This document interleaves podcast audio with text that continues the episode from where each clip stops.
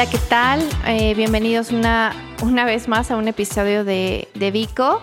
El día de hoy estoy otra vez muy contenta porque como saben a mí me encanta cuando vienen mujeres, pero sobre todo que son arquitectas. Entonces, hoy estoy de manteles largos. El día de hoy nos acompaña Carla Alejandra Molina Pineda. Tiene una maestría en desarrollo urbano, pero lo realmente importante que quiero destacar de ella, que es la presidenta del Colegio de Arquitectos en la ciudad de Morelia y pues eh, entiendo que engloba Michoacán. Ya nos desarrollará, pero también quiero que hoy, bueno, Arqui, salúdanos por favor. Hola, ¿cómo están? Arquitecta, ¿cómo estás? Bienvenida. Hola, ¿qué tal? Muchas gracias por la invitación, chicos. Ok, voy a leer eh, una parte de tu currículum para que te conozcan un poco más. Es, entiendo que eh, tú estuviste en la Universidad Politécnica de Cataluña, especialista en evaluación por la Universidad Autónoma de Zacatecas. Se desempeña en el ramo inmobiliario y de desarrollo urbano en, en el Laboratorio de Arquitectura, Ciudad y Territorio. Va a haber un tema muy interesante el día de hoy.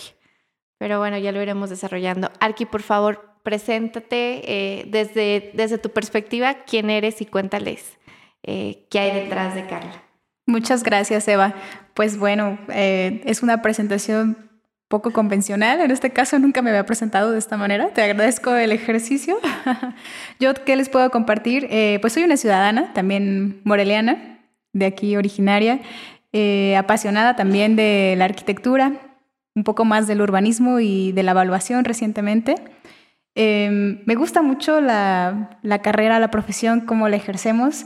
Y pues bueno, ¿qué les puedo comentar más de mí? Me gusta este, divertirme también bastante. Hago bicicleta, hago danza hawaiana como hobby. No, no sé qué más les puedo compartir aquí personal, ¿no? Gracias, gracias, aquí, arquitecta. Arquitecta, me llama mucho la atención esta parte de laboratorio de arquitectura, ciudad y territorio. Cuéntanos sobre eso, a qué se refiere, cómo, funciona un laboratorio de arquitectura. Sí, con mucho gusto. Mira, en el Laboratorio de Arquitectura, Ciudad y Territorio, realmente nos promovemos como una agencia inmobiliaria.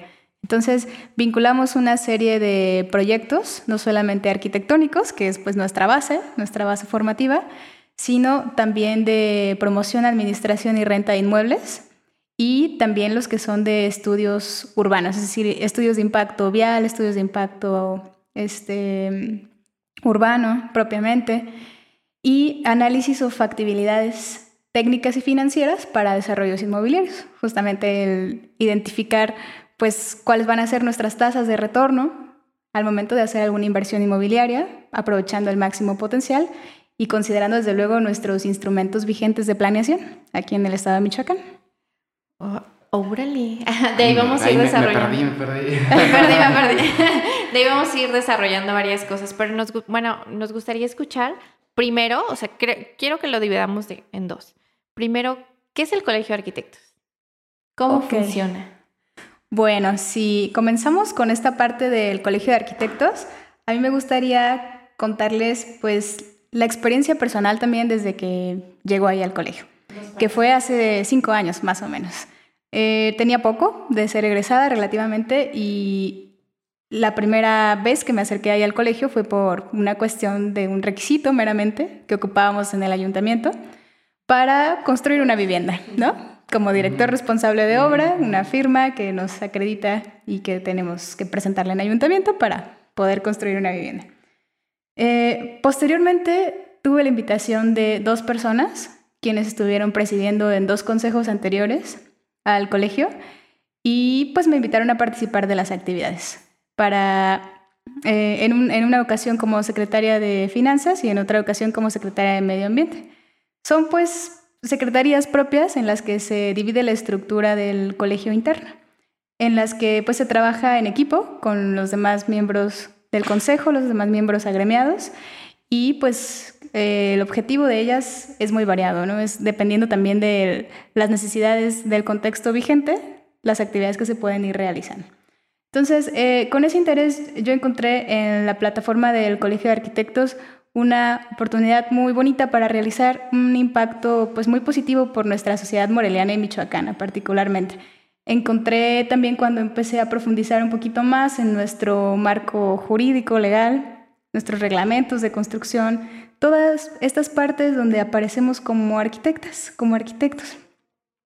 Y pues son temas que a lo mejor pues pasamos desatendidos a lo largo de varias administraciones o a lo largo de, vaya, me refiero a administraciones tanto públicas, de la función pública, como administraciones del colegio. Entonces, pues me puse como objetivo eso, que buscáramos atender estas cosas, estos vacíos para tratar de mejorar la manera en que hacemos ciudad. Aquí nosotros como morelianos particularmente. Seguro que sí, sí, sí. bueno, continúa, perdón. No, no, eh, pues bueno, eh, fue entonces que eh, a finales del año pasado decido pues pronunciarme como candidata para poder tomar el liderazgo de este gremio. el gremio tiene una trayectoria de 56 años ya de fundación de, de este colegio en el cual pues tampoco había existido el papel o la participación de alguna mujer. Entonces, pues fue también alentador, motivador el tomar esta, pues este liderazgo. O sea, pausa, antes, nunca antes había habido una mujer presidenta. ¿No? No, no, no, no. ¡Wow! Eh, ¡Felicidades! No, pues muchas gracias. Tengo que preguntar por qué. ¿Por qué no había una, por qué nunca había habido una mujer? Porque estamos en un mundo de hombres. Posiblemente. No, pero, o sea, Obviamente en, un colegio donde tanto una mujer como un hombre arquitectos pues tienen la misma capacidad para presidir el colegio, ¿no? Claro, aquí entraremos pues en una discusión muy particular, ¿no? Del género, del feminismo, etcétera. Pero creo que pues ha sido también una, una buena oportunidad, circunstancial también a, a la época y, y creo que pues con una perspectiva también, voy a decirlo así, joven, porque nuestro consejo se integra de personas también muy jóvenes, casi todos en promedio de los 25 a los 40 años, más o menos. Jóvenes. jovenazos. Ay, son jóvenes. Wow, no, no sé, la verdad es que no tenía idea que nunca antes había habido una mujer arquitecta. Está al frente del Colegio de Arquitectos. Yo yo hubiera creído que sí, porque estamos en una época en la que hace ya más de 40 años la mujer tenemos un papel muy importante en, en la representación de muchos cargos, tanto políticos, sociales, etcétera. Se los juro, no estaba enterada, pero me da muchísimo gusto porque entonces puedo decir que conocí a la primer mujer presidenta del Colegio de Arquitectos de Morelia. Ay, sí, muy linda, muchas gracias. Pero, pues bueno, eso, eso, si me permite el comentario, ha sido también una tendencia a nivel regional y a nivel nacional. Como que ha habido mucho este impacto ahora de cargos liderados por mujeres, lo cual pues también a mí lo personal me da mucho gusto, mucho agrado que pueda suceder de, de esta manera. Ok, y entonces así tomas, vaya, el liderazgo, te postulas y posteriormente ya, ¿no? Este, llegas a, a lo que es la presidencia del... Bueno, previo a ello, debo comentarles, son dos años, 2021-2022, y previo a ello debo comentarles que pues preparamos un programa de trabajo, también con un equipo de trabajo, es decir, con nuestros miembros del consejo directivo, eh, conformamos una serie de proyectos que son los que estamos ejecutando actualmente. Algunos me permitiré compartírselos de momento para que los conozcan también, para que por favor, si se quieren sumar o podremos sumarlos. Yo creo que sería una iniciativa muy padre. Más que nosotros también a los que nos escuchan, que sepan que hay este tipo de órganos en los que podemos hacer equipo, eh, tanto ustedes como nosotros, Vico. Y, como, y como paréntesis, también creo que es muy interesante la parte que ahora sí, yo siempre me lo preguntaba y, y luego la arquitecta me regaña porque hago ese tipo de preguntas. Pero yo decía, bueno, pero para a, qué me acerco al colegio? No sé a qué acercarme. Sí, y este, como te lo comenté previo a la, grabación, soy colegiado, pero así como llegaste tú al colegio, así me acerqué yo por esa firma. Y de ahí en adelante no sé para qué acercarme al colegio. Entonces creo que es muy interesante ahora sí decir, acérquense porque ahora sí hay algo más que hacer o pueden sumarse porque al fin y al cabo, pues es el colegio de arquitectos y realmente no sé qué porcentaje, pero sé que no es un porcentaje tan alto los que estamos dentro del, del, colegio. Entonces, eh, pues en esta parte ya podríamos eh, estar y saber para qué estar, ¿no? O que podamos hacer algo a través del colegio. No sé, eh, si tú me corriges, pero también creo que en esta parte de que las administraciones son muy cortas, pues siento que no tienen como opción hacer tantas cosas, ¿no? Creo que el tiempo es muy corto y si no vas con un plan a ejecutar, pues se les complica aún más. Y bueno, si nos lo permiten, eh, vean en Vico un apoyo para impulsar, porque creo que no hay mucho el conocimiento de lo que se hace. También creo que este espacio está abierto para eso, para que no se quede en las oficinas, sino que pueda trascender un poquito más a las personas que pues no se acercan, simplemente. A lo mejor nosotros nos tuvimos que acercar por una firma, pero hay quien dice, ay, pues no, mejor le pago a alguien, ¿no? Sí, sí, sí. Muchas gracias por, por la oferta, por la invitación. Desde luego que sí, yo creo que podremos hacer un buen vínculo, como ya lo mencionaba. Eh, somos actualmente 250, más o menos, arquitectos y arquitectos que estamos vigentes al, al año presente pero de ahí en fuera fluctúa con un padrón más o menos de mil personas que aleatoriamente en los diferentes años pues se ponen vigentes, voy a decirlo así.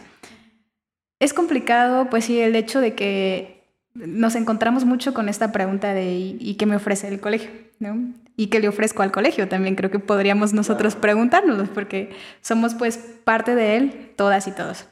Entonces, ante, esta, ante este reto, debo también señalar que este proceso que actualmente llevamos es una continuación también de dos años atrás, donde varios de los mismos miembros hemos decidido pues continuar con esta trayectoria de proyectos que ya se habían iniciado. Desde luego comenzamos con otros nuevos más y la expectativa pues es que quien me suceda en el 2023, por ejemplo, pudiera dar continuidad pues a algunos que, sea, que hayan sido pues muy provechosos ¿no? para el gremio y para la sociedad.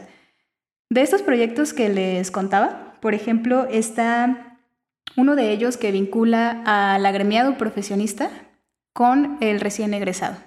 Es decir, nosotros trabajamos al final con alguna especialidad, llámese evaluación, paisajismo, obra pública, etcétera, ¿no? Tenemos un catálogo muy amplio de todas las actividades que hacemos como arquitectos. Entonces, eh, a la vez, nosotros hemos propuesto que se genere este catálogo de especialidades con los miembros que tenemos y con quienes decidan participar del mismo para vincularnos con un estudiante o un recién egresado, un pasante.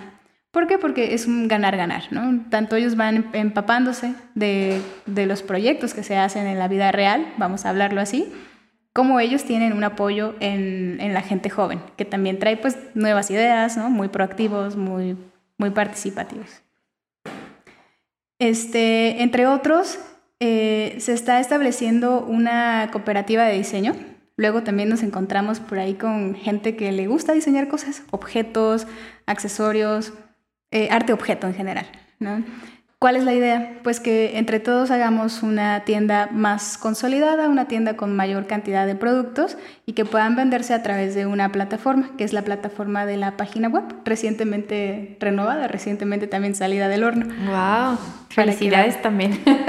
Nos ayuda mucho, créeme. Sí, sí, sí. Entonces, bueno, esa es una invitación también para todos los artistas y productores, no necesariamente arquitectos o arquitectos, pero finalmente desde varios, exactamente, se, se ligan al diseño. Tomen nota, tomen nota. y de ahí era lo que decíamos, o sea, creo que, no sé, como tú lo comentas, son temas de administraciones que pasan y demás pero pienso que es, en esta parte de nuestro aporte pudiera ser la difusión, ¿no? O sea, que se difunde este tipo de actividades que sí se realizan, más que enfocarnos en lo que no hacen.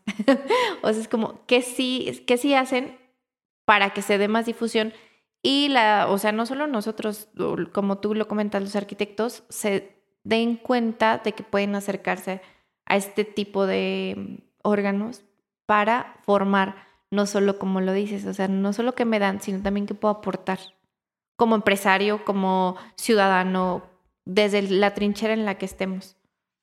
Sí, mira, eh, hay algo muy peculiar que yo creo que nos pasa aquí en el Colegio de Arquitectos de Michoacán y lo voy a mencionar en comparación a otros colegios que están en la misma región. En la región somos 18 colegios y, en la federación pues un tanto más, ¿no? Cientos de colegios. Pero hay algunos donde está pues muy involucrado el arquitecto y la arquitecta, muy participativos. Eh, ¿Por qué? Porque se han generado también algunas acciones de de relación entre agremiados, ¿no? Llámese una actividad de networking, llámese alguna actividad social simplemente, o de un apoyo ganar-ganar entre diferentes tipos de colaboraciones. Incluso cuando uno tiene un problema, pues de repente dices, ¿a dónde me acerco? ¿Con quién me acerco?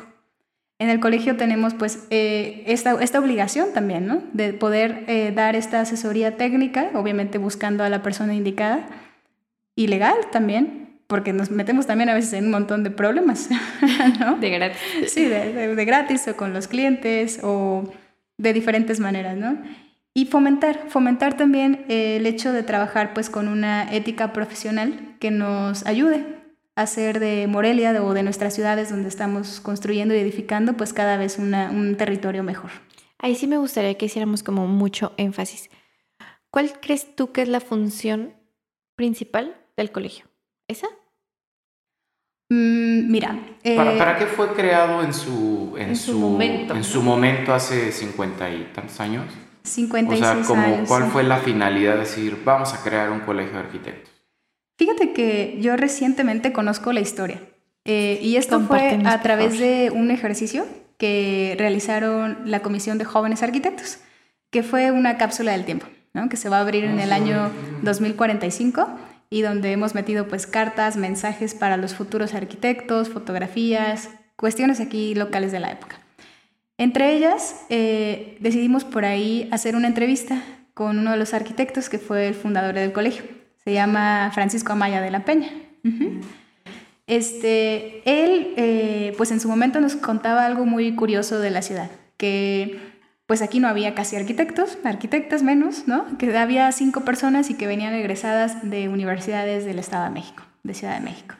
Entonces, él, él justamente también es egresado de una universidad por allá de México y decide que en conjunto con un grupo de, pues, de colegas, aliados, empezar a conformar este colegio. Empezaron con, me parece, con 12 personas, ni siquiera se llegaba al mínimo que nos pedía en ese momento también este, la ley para poder ser autorizado un colegio. Y pues paulatinamente se fue integrando, ¿no? De personas, más personas nos contaban mm, pues varias de los objetivos con los cuales arrancó ese colegio, que era el tener arquitectos disponibles en la ciudad de Morelia, porque venían obras o venían proyectos a nivel federal y pues no había quien los ejecutara. Entonces eh, se empezaron a gremiar, se empezaron a juntar aquí en la ciudad de Morelia y ese fue como el primer arranque o el primer paso de los objetivos que, con los que nació el colegio. Yo tengo una duda respecto a eso. ¿Y actualmente ustedes construyen eh, cuestiones de, de la ciudad, pero que vengan por parte del gobierno estatal o federal? Propiamente realizar la ejecución de obra no, lo realiza pues cada persona en lo profesional y en lo individual, ¿no? Pero se les eh, invita, ¿no? Tengo entendido que cuando va a haber alguna obra significativa en la ciudad, eh, se, les, se les convoca al colegio, ¿no? Para... O son mitos y leyendas. Para... no, de hecho, sabía que creo, creo que en el... Ahora este que están haciendo el paso a desnivel de aquí de, de salida a Mil Cumbres, o sea, me lo, así fue como, no sé si como chisme, pero Me, dijeron. Mitos y este, leyendas. porque incluso me, me, invitaron. Me dijo este amigo, oye, este, están invitando a, las, a los del colegio para mm, que demos nuestra opinión de cómo mm, a lo mejor mejorar, enriquecer o cambiar o hacer algo por ese, este, este paso a desnivel que está haciendo en, entre Mil Cumbres y, bueno, sería la parte de acueducto pero no sé si, si se le toma en cuenta al colegio como tal para este tipo de desarrollos. Mira, es una representación, considero yo que muy relevante en materia de que somos la voz del gremio, ¿no? Entonces, es importante nuestra participación, pero sobre todo en los consejos, los consejos ciudadanos, los consejos metropolitanos, los consejos de desarrollo de la ciudad, de centro histórico, donde se toman justamente estas decisiones de qué proyectos son prioritarios para la ciudad. por ejemplo, también en la elaboración de los programas de desarrollo urbano. Ya entramos al tema que nos interesaba contigo. bueno, también, obviamente, el Colegio de Arquitectos, pero eh, ¿cómo lo engloban? Esa es una cuestión que me encantaría saber, ¿no? O sea, ¿cómo lo llevan desde la parte ciudad, del crecimiento de la ciudad, los, los planes de desarrollo, colegio? O sea, ¿cuál es su unión? Mira, eh, no perdamos de vista que los programas de desarrollo son pues un instrumento con el cual eh, desde que se está construyendo existe la responsabilidad de, la participación social, no solamente de un gremio como el Colegio de Arquitectos, sino de varios sectores ¿no? y de toda la ciudadanía en lo general. Porque estamos eh, tomando decisiones sobre un territorio que habitamos y creo que es una alta responsabilidad, ¿no? El pensar en nuestras generaciones actuales, pero también en las futuras. Entonces, eh, a partir de ello, si em, cada una de las organizaciones también se va ocupando de esta vigilancia de estos instrumentos, pues creo que podemos llegar a tener grandes impactos positivos en nuestra ciudad. ¿Por qué? Porque eh, estos, de estos instrumentos derivan un montón de, obras y de acciones que pues, se van planificando, ¿no? que se tienen que poner en un programa operativo anual, que se tienen que ejecutar a través de diferentes instancias llámense municipales o estatales, y pues es ahí donde a veces aparece eh, la figura del arquitecto o de la arquitecta en algún despacho, porque licitan. Licitan, concursan alguna obra pública y es ahí donde también aparece esta responsabilidad ya directamente de uno de nuestros agremiados. ¿No? No, no, no voy a decir que sea el vínculo a través del Colegio de Arquitectos, porque no lo es así, pero eh, sí en, estos consejos de participación social, pues sí tenemos esta responsabilidad de vigilar, ¿no? De que, de que, por ejemplo, de que propiamente hablando de un paso a desnivel, ¿no? Este proyecto que, que mencionábamos, pues de que se haga conforme a las normas, es que se haga conforme a los reglamentos, con las calidades técnicas, toda la perspectiva, digamos que profesional que podamos nosotros impregnar. Desde luego, pues no, somos todólogos, ¿no? Habrá quien pueda ir a representarnos en algún área de especialidad, como para tomar decisiones. Eh, les cuento ahora recientemente sobre algunos posibles cambios de densidades habitacionales. Es decir, ¿desde qué perspectiva podemos eh, decir que es válido que en un terreno, en un predio, aumente el potencial, la densidad habitacional o no? ¿No? Porque es una, una solicitud ciudadana, etcétera. Bueno, pues se hace una evaluación con los organismos técnicos pero finalmente eh, a través de los consejos...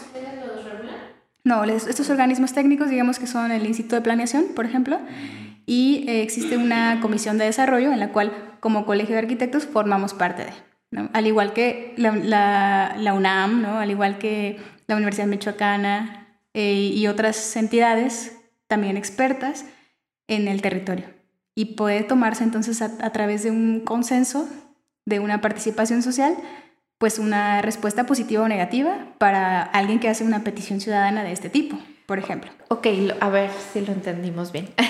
o sea, literal, se reúnen estos organismos en el cual ustedes también participan, ¿no? O sea, me lo imagino, ¿no? A ver, imaginen conmigo.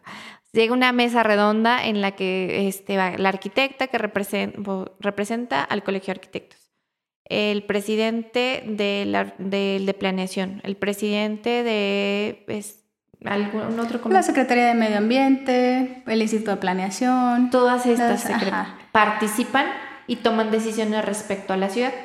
Así es. Pero debe de haber una previa solicitud, como dices, ¿no? O sea, ¿a, ¿o a qué te refieres con una solicitud ciudadana eh, eso es, como un ejemplo, ¿no? En realidad son, es un consejo, digamos que es una mesa redonda donde se pueden eh, plantear incluso temas de desarrollo, ¿no? Hacia dónde vamos a proponer ahora ir. Pero ¿cómo, ¿cómo, detectas, ¿cómo detectas una necesidad de una ciudad como para decir, sabes que nos tenemos que reunir porque está pasando esto en la ciudad y es urgente resolverlo? Bueno, ¿En qué momento llega a darse esa, esa situación? Mira, afortunadamente para Morelia contamos con instrumentos de planeación, pero no es el caso pues de todas las localidades o de todos los municipios. Eh, aquí, por ejemplo, eh, para el caso de, esta ciudad, lo importante ha sido que existen pues algunos casos que no están mencionados en este instrumento, ¿no? Algunos casos pues únicos, ¿no? Que no dice la ley cómo, que hay algún vacío, que hay alguna interpretación doble, y entonces sí, se pudiera ahí atender alguno de estos casos.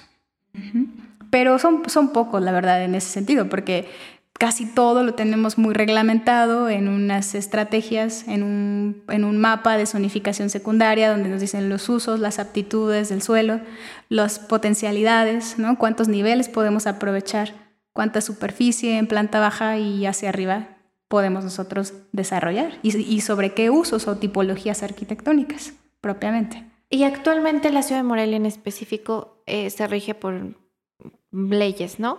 ¿Cuáles son las vigentes? en este sentido, particularmente de desarrollo urbano, tenemos uno que es el Código de Desarrollo Urbano del Estado de Michoacán, no solamente para Morelia, sino para el Estado, y eh, Reglamento de Construcción para el municipio de Morelia, las normas técnicas complementarias. ¿Qué son año? Son de 2019, si no me equivoco. sí, son muy recientes. Son jóvenes. Son jóvenes, exactamente. Y hay una también que es la, la norma técnica manual para el diseño de calles. Algo que también, por ejemplo, se sigue haciendo en ocasiones obra pública, obra en las calles, y a veces no consideramos ya todos estos criterios que por norma tenemos la obligación de, como son los criterios de accesibilidad, de permitir la infiltración de aguas, ¿no? ecohidrología urbana para, eh, vaya, tender hacia un modelo más sostenible de ciudad. Tener pero eh, ahí, ahí es donde también entra un poquito la, la disyuntiva de, de bueno, somos un organismo que regula o que opina o que verifica, pero ¿qué pasa contra la realidad? Porque, por ejemplo, seguimos teniendo calles que no, que no cumplen con esto, o sea, se siguen haciendo calles que duran solo una temporada de lluvias y a la siguiente hay que volverles a dar mantenimiento y eso genera más impacto este, ambiental que hacerlo bien desde un inicio. Entonces, ahí también, ¿qué, qué pasa con esa, con esa cuestión donde los organismos reguladores quieren hacerlo, pero a la hora de ejecutar no pasa nada? Mira, aquí les puedo compartir mi experiencia desde la perspectiva en los institutos municipal y estatal de planeación.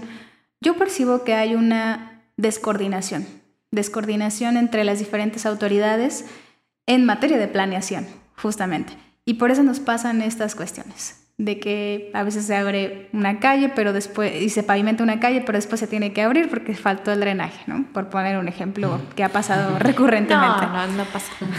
Entonces, eh, pues, hay, hay, hay, también pues ciertas normas en la administración pública que son muy estrictas para la ejecución de los, de los recursos, ¿no? Y todo tiene que ver en una responsabilidad previa de hacer una buena planeación. Si nosotros, vaya, voy a, voy a llamarlo, los perfiles que estén en la administración pública, pudiéramos desarrollar una planeación pues muy objetiva, muy estratégica y que considere todas las fases, incluso esta perspectiva de futuro, esta perspectiva de mantenimiento, ¿no? de todas las áreas, pudiéramos nosotros llegar a obtener mejores resultados y mejor aprovechamiento de ello.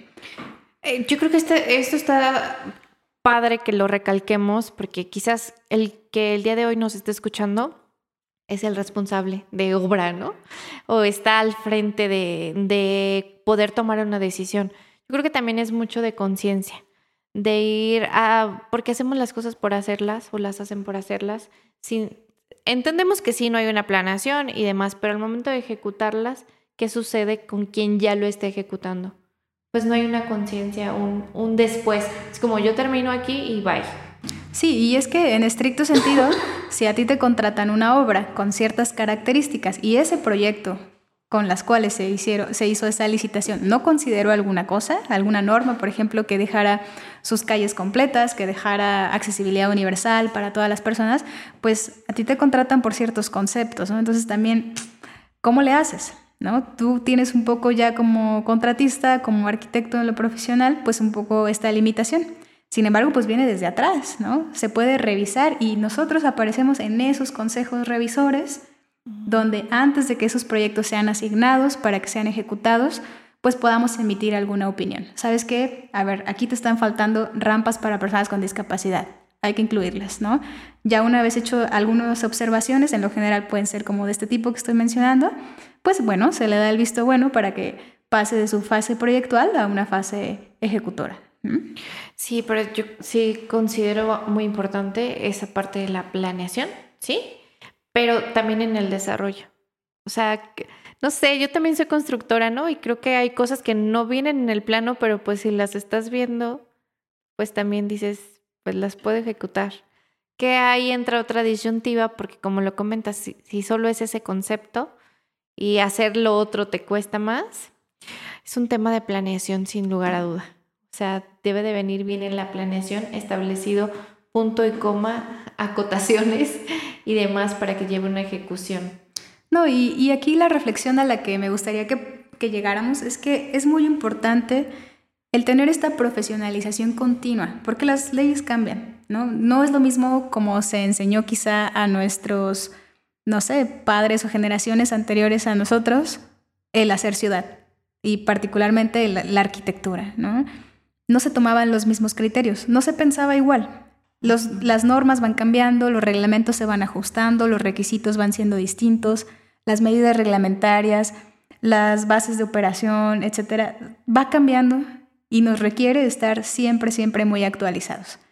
Entonces, yo creo que ahí entra mucho la responsabilidad que tenemos también como colegio, como gremio, de poder ofertar a todas las personas diferentes áreas de especialidad, diferentes capacitaciones que nos permitan pues mantenernos al día. Y si todos estamos al día, pues creo que podemos ir haciendo una mejor ciudad, porque seamos honestos, con lo que salimos de, de, la facultad, de las escuelas, es muy poquito, ¿no? Es apenas como que nos van encendiendo la chispa para buscarlo en otras y hemos coincidido con, yo creo que todos los que han pasado por aquí, que realmente donde aprendemos es afuera, en las universidades.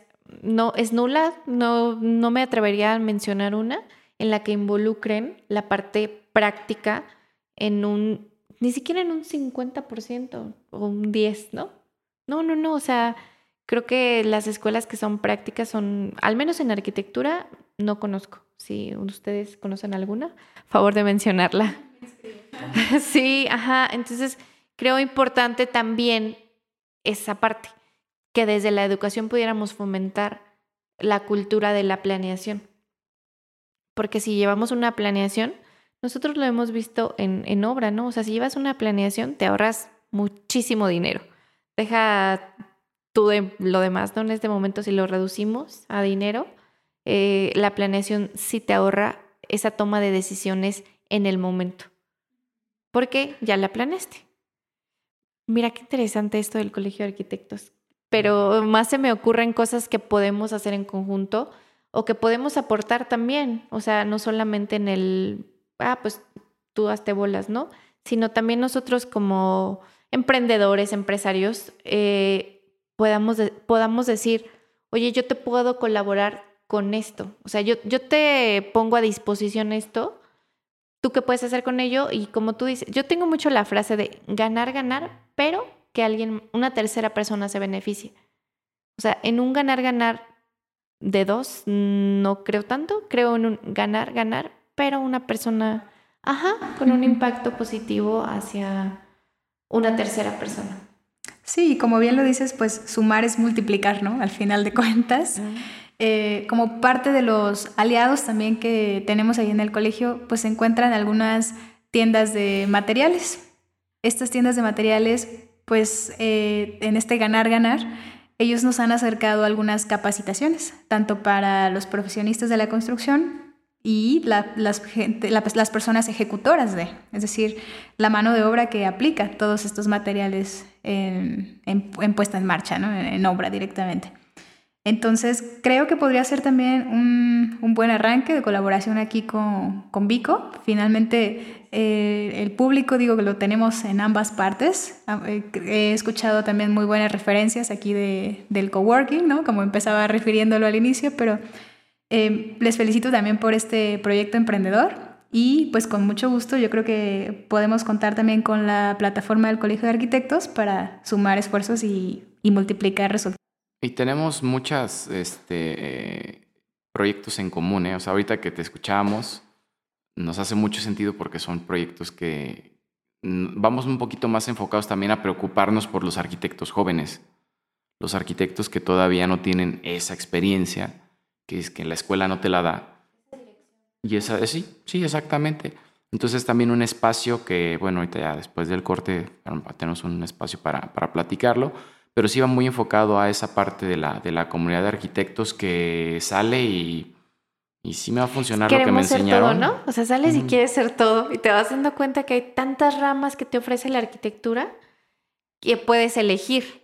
Pero no, en ese momento queremos ser todo luego. Si eres el que diseña, y eres el que construye, y eres el que lleva tu página, todo queremos hacer. Yo creo que para los...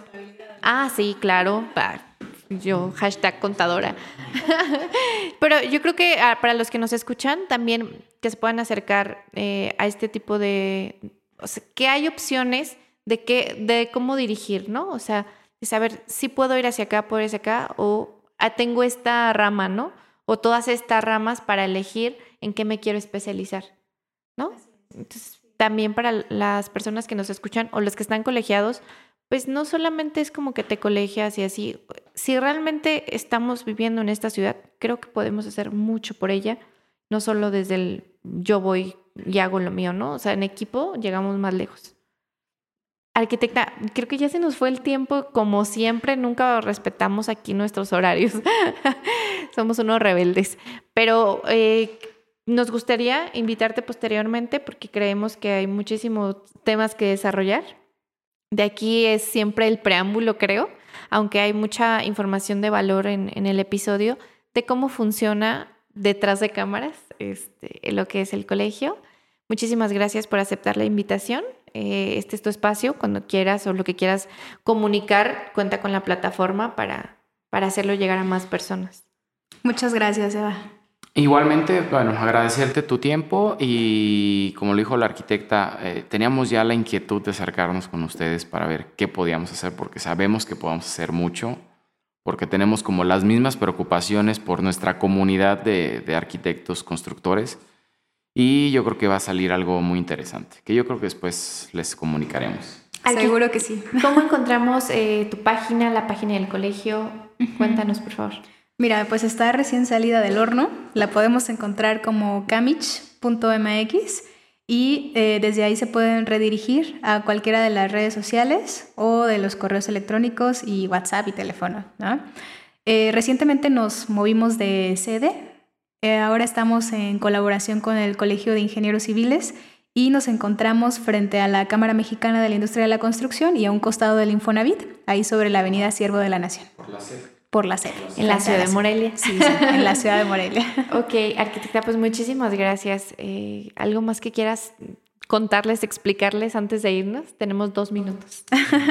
no, pues muchísimas gracias por el espacio. Yo espero que sí resulten de verdad muy buenas colaboraciones. Creo que tenemos este espíritu de sumar para multiplicar entre Vico, entre el colegio y entre un montón de gente también activa que está participando ahí del mismo y pues hacerles la invitación a seguirse pues profesionalizando día con día, porque creo que es muy importante.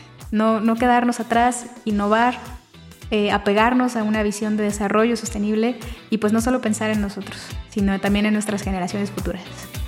Tienes toda la razón. Pues hasta luego. Gracias. Bye.